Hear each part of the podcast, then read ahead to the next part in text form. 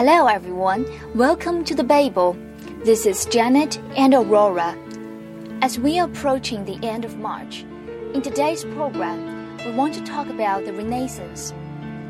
I will make a brief introduction about the Renaissance and the reasons why Italy becomes the birthplace of the Renaissance.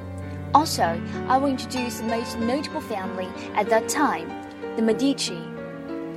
Aurora will talk about the famous writer who marks the beginning of the Renaissance and his masterpiece.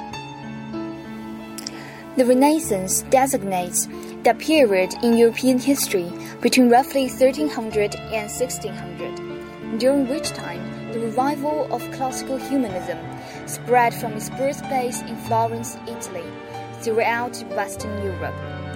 There are several reasons why Italy becomes the birthplace of the Renaissance. I sort them out in three categories. They are cultural, financial, and political reasons. First, as for the cultural reasons, Italy was the homeland of Roman antiquity, the splendid ruins of which stood as reminders of the greatness of classical civilization. It had also maintained cultural contacts with Byzantium, the heir to the Greek culture. Also, in 14th century Florence, shopkeepers devised a practical system of tracking debits and credits, double entry bookkeeping, helped merchants to maintain systematic records of transactions in what was the soundest currency in the West. 15th century handbooks on arithmetic, foreign currency, and even good penmanship encouraged the co- commercial activities of traders and bankers. Second, financial reasons include that Italy was Europe's foremost commercial and financial center. Italy had traded with southwestern Asian cities, even in the darkest days of the Middle Ages. The cities of Italy, especially Venice and Genoa, had profited financially from the Crusades, and despite the ravages of the plague, continued to enjoy a high level of commercial prosperity. At last, we come to the political reasons. Italy was the least feudalized part of the medieval world. Renaissance Italy had much in common with ancient Greece. Independent and disunited, the city states of Italy, like those of ancient Greece, were fiercely competitive. As in Golden Age Greece, commercial rivalry among the Italian city states led to frequent civil wars. In Italy, however, such wars were not always fought by citizens, who as merchants were generally ill prepared for combat, but by professional soldiers, whose loyalties along with their services were bought for a price. Frequent wars caused a huge amount of debt for the government, which actually led to the birth of bonds because people start buying government bonds to tackle massive debt.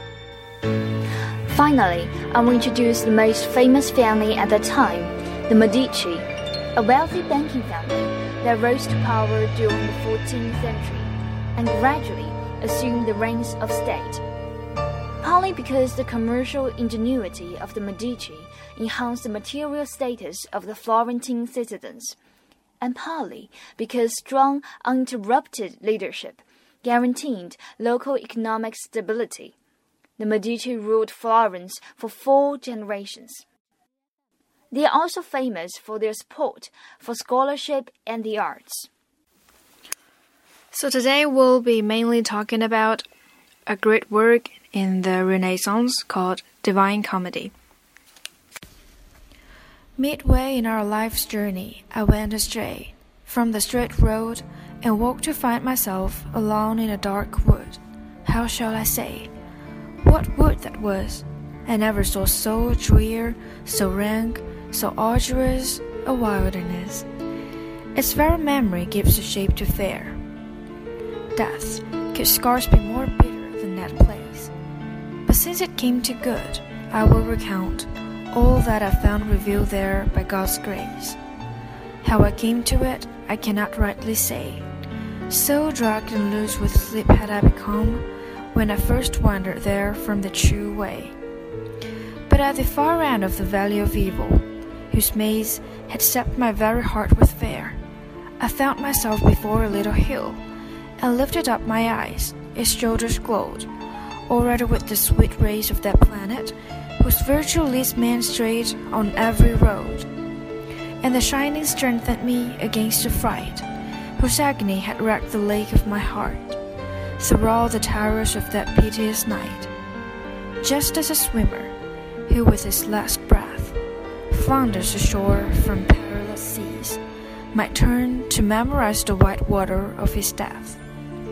So did I turn, my soul still fugitive, from death's surviving image to stare it down, that past none had never left alive. And there I lay to rest from my heart's race, till calm and breath returned to me, then rose and pushed up that dead slope at such a pace. Each footfall rose above the last and I, oh, almost at the beginning of the rise, I faced a spotted leopard, or turmoil and flow. This fell at the first widening of the dawn, as the sun was climbing a rise with the stars that rode with him to light the new creation. Thus the holy hour and the sweet season of commemoration did much to arm my fear of that bright murderous beast with their good omen yet not so much but what I shook with dread. At sight of a great lion that broke upon me, raging with hunger, its enormous head held high, as if to strike a mortal terror into the very air. And down his track a she wolf drove upon me, a starved horror, ravening and wasted beyond all belief. She seemed a wreck for avarice, gaunt and craving. O many the souls she has brought to endless grief. She brought such heaviness upon my spirit, at sight of her savagery and desperation. I died from every hope of that high summit, and like a misery in accusation, but desperate in self reproach when fortune's will turns to the hour of his loss, all tears and attrition. I wavered back, and still the beast pursued, forcing herself against me bit by bit till I slid back into the sunless wood. And as I fell to my soul's ruin, a presence gathered before me on the discolored air, the figure of one who seemed hoarse from long silence. At sight of him in that friendless waste, I cried, Have pity on me, whatever thing you are, whether shade or living man. And he replied, And are you then the Virgil and the fountain of purest speech? My voice grew tremulous.